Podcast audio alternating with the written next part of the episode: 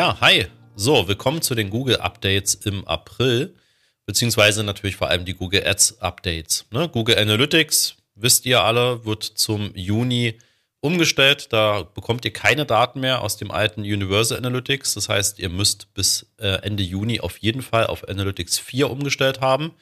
Ein Tipp von mir, Jörg hat dann einen ziemlich coolen Videokurs veröffentlicht, den verlinke ich dir hier unter dem Video beziehungsweise unter dieser Podcast-Folge.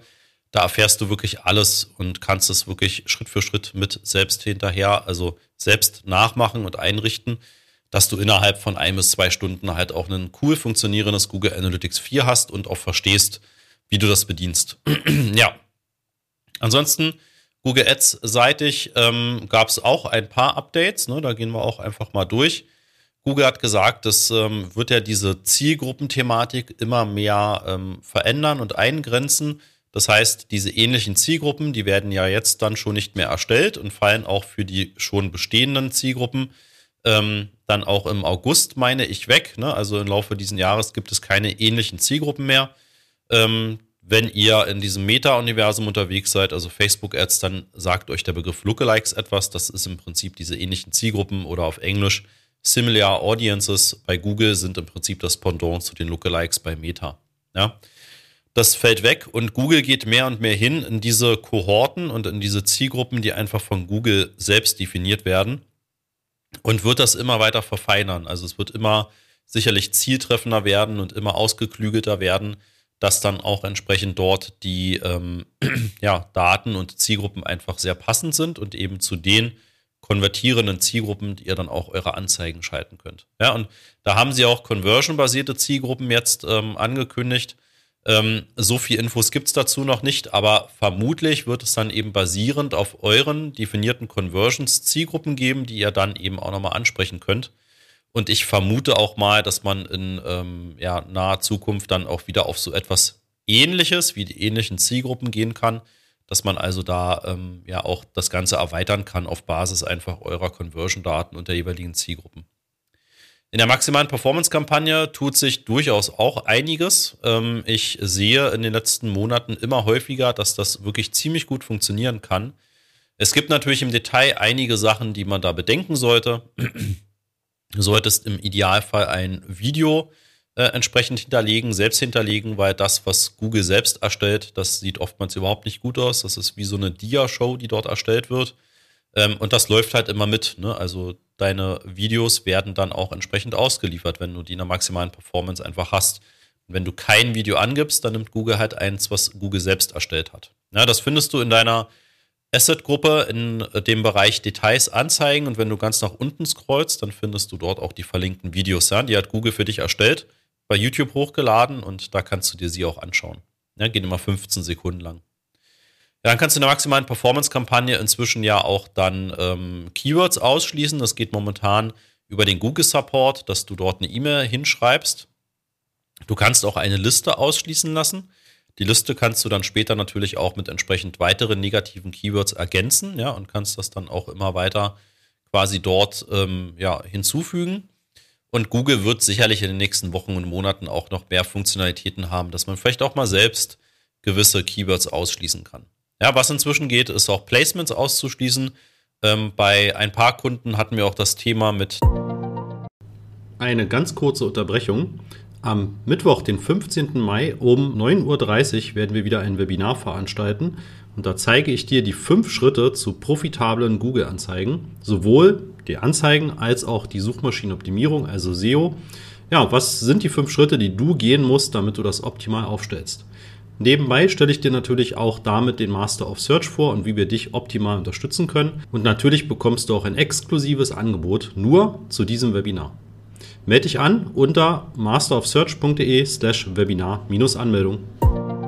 Den mobilen Apps, ja, dass gerade in einigen Zielgruppenbereichen der mobile App-Traffic oftmals einfach von der Qualität her schlecht ist. Ja, also wenn ihr kein Massenpublikum anspricht, ja, wo ihr dann eben auch über die Masse an Klicks, die ihr aus irgendwelchen Spielen bekommt oder aus irgendwelchen Apps bekommt, dann eben auch mal Conversions generiert werden, dann kannst du eigentlich generell alle ungefähr 110 App-Kategorien fürs iOS und auch für Google Play ähm, entsprechend ausschließen. Dann wird Google auch deine ähm, Anzeigen dort nicht mehr schalten. Ja?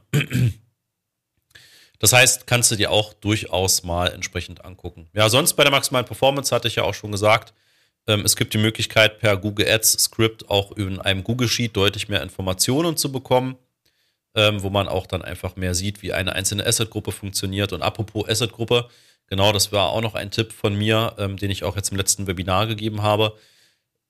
Im Idealfall erstellst du mehrere Asset-Gruppen und zwar wirklich für jedes Angebot, was du hast. Für jede Produktkategorie, für jede Dienstleistung erstellst du eine eigene Asset-Gruppe. Ähm, das heißt, ne, wenn du verschiedene Produktkategorien in deinem Online-Shop hast, dann erstellst du für jede davon eine Asset-Gruppe.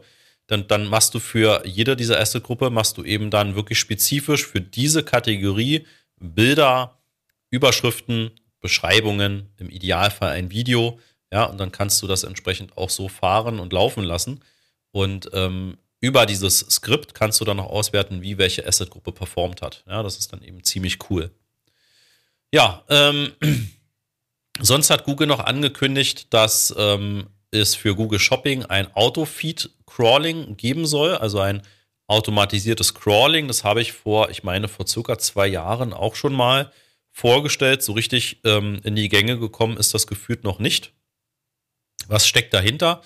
Ähm, Gerade bei Google Shopping ist ja die Voraussetzung, dass du im Merchant Center die Produkte anlegst und im Normalfall als Feed hochlädst. Ja, das kannst du machen, wenn du einen Shopify-Shop hast, machst du es mit ein paar Klicks. Wenn du mal einen eigenentwickelten Shop hast oder einen, der nicht so gängig ist und eben noch keine Schnittstelle hat zum Google Merchant Center, musst du das halt irgendwie anders gelöst kriegen. Ja, du kannst auch deine Produkte selbst anlegen, das geht auch im Merchant Center, da trägst du selbst die ganzen Informationen ein. Und was aber ja total sinnvoll ist, ist, dass Google auch die Möglichkeit hat, deine Webseite zu crawlen, also zu durchsuchen und entsprechend die Informationen über jedes Produkt einfach von deiner Webseite zu kopieren. Ja, also zu verstehen, das ist das Produktbild, das ist der Produkttitel, das ist der Preis, das sind die Versandkosten, das ist die Verfügbarkeit, das ist die Beschreibung, das ist die Kategorie und so weiter und so weiter. Alles, was du an Informationen auf deiner Webseite ja eh schon veröffentlicht hast, ja, kann ja Google auch im Prinzip automatisiert abrufen. Und da klicke ich mal in einen ähm, Blogartikel von den Kollegen von AdSeed rein. Die machen ja auch immer ganz schön so, ja, einfach die ähm, News und was sie so beschäftigt. Und da gibt es dann eben hier diesen Bereich Autofeed Crawl, ähm, beziehungsweise Autofeed Pixel, ne? Und dann wird eben vor allem jetzt für lokale Produkte und lokale Verfügbarkeit wird Google eben auch mehr anbieten, dass dann wirklich auch automatisiert ne, das Ganze gecrawlt wird. Gerade diese lokale Produktverfügbarkeit ist nochmal auch so ein zusatzkomplexes Thema, ähm, dass du halt dann eben in deinem Filialgeschäft entsprechend die Produkte vorrätig hast, dass du das übermittelst an Google und ähm, dass die dann wirklich auch da sind, ne, wenn ein Kunde vorbeikommt. Und ähm, da soll Google jetzt in den nächsten Monaten eben auch immer mehr technisch unterstützen, das Ganze wirklich zu erfassen. Wenn du zum Beispiel auf deiner Seite stehen hast, wir haben noch drei Artikel vorrätig im Geschäft XYZ. Ja, ja dann haben wir noch das ganze Thema äh, KI, ne? also künstliche Intelligenz und ähm, die große Bedrohung, die Google laut Medienberichten zumindest halt auch so sieht. Ja, dass jetzt ein Microsoft mit ihrer Bing-Suchmaschine entsprechend große Konkurrenz werden oder es eben andere Tools geben wird, die der Suchmaschine Google da eben massiv sozusagen ähm, Marktanteile wegnehmen. Ich persönlich kann es mir nicht vorstellen. Ja, das, was ich bei Microsoft in der Bing-Suche sehe, wie dort ChatGPT eingebunden ist in dieser Beta-Phase, ist überhaupt nicht spannend. Ja, also finde ich überhaupt nicht ansprechend und ähm, bietet mir auch nicht wirklich einen Mehrwert. Ja, wenn ich irgendwie nach Möbeln suche für mein Wohnzimmer, dann schlägt er mir halt Shoppingprodukte vor. Also ich bin sehr gespannt, wie das weitergehen wird und ähm, ohne jetzt zu gemein klingen zu wollen, aber ähm, tatsächlich habe ich in den letzten 20 Jahren nie einen Ansatz gesehen von Yahoo oder jetzt auch dann eben von Microsoft, seitdem sie das mit Bing machen, was wirklich ernsthaft eine Bedrohung für die Suchmaschine Google werden könnte. Ja, aber es ist immer irgendwie eine Copycat, es wird immer kopiert von Google ähm, neue Funktionen, die man im Werbesystem hat, werden äh, kurz nachdem sie bei Google gelauncht sind, dann auch in Microsoft gelauncht.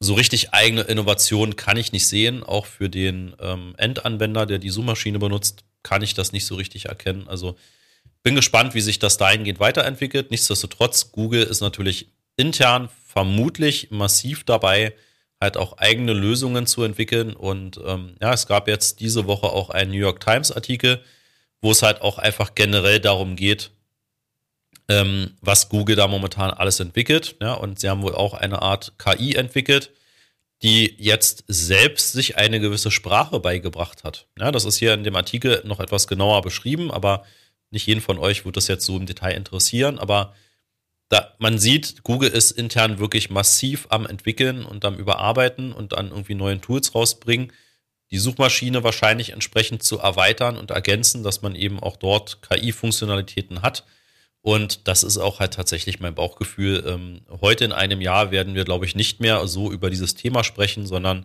es wird dann, also über das Thema, dass Google Marktanteile verliert, sondern es wird von Google entsprechend einige Tools geben, die auch teilweise dann in der Suchmaschine integriert sind, ähm, die wahrscheinlich richtig cool funktionieren werden. Ne? Also jeder von uns, der irgendwie jetzt schon seit Jahren oder Jahrzehnten mit Google-Produkten arbeitet, weiß, dass da viele Gimmicks dabei sind, viele praktische Umsetzungsdinge und auch sehr viel Komfort. Und ich glaube, das wird dann jetzt hier auch der Fall sein, dass einfach dann diese ähm, Möglichkeiten des, ähm, ja, der künstlichen Intelligenz und des Chattens und dieser Chatbots einfach ziemlich cool umgesetzt sein wird.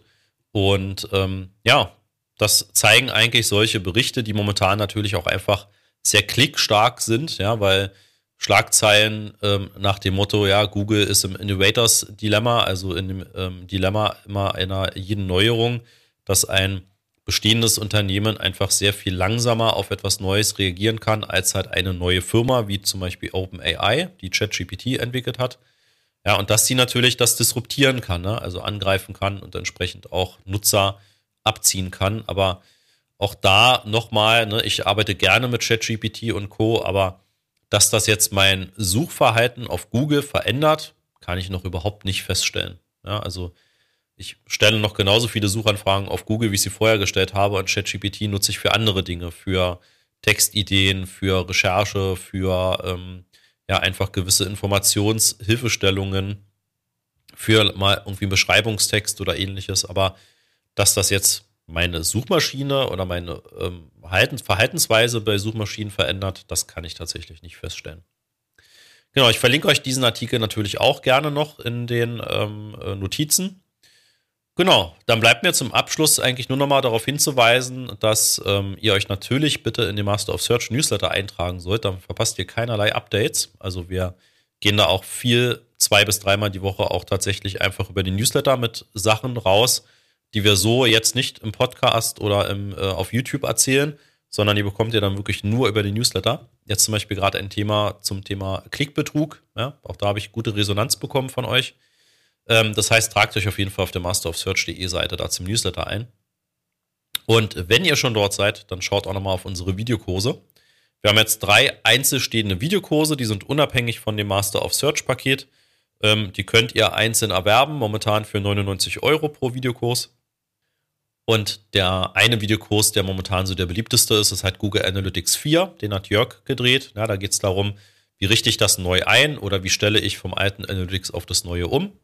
Dann gibt es einen von mir zum Thema Google Ads Geburtsstrategien, nennt sich die Kunst des Bietens. Der ist genial, wenn du einfach die Funktionalität ähm, der Geburtsstrategien verstehen willst und wie du sie am besten steuerst und welche du auswählst und wie du Anpassungen vor allem vornimmst, ohne dass du die Lernphase da ähm, massiv zurücksetzt.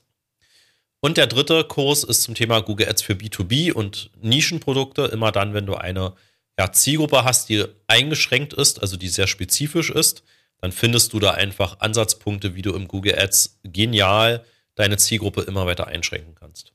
Ja?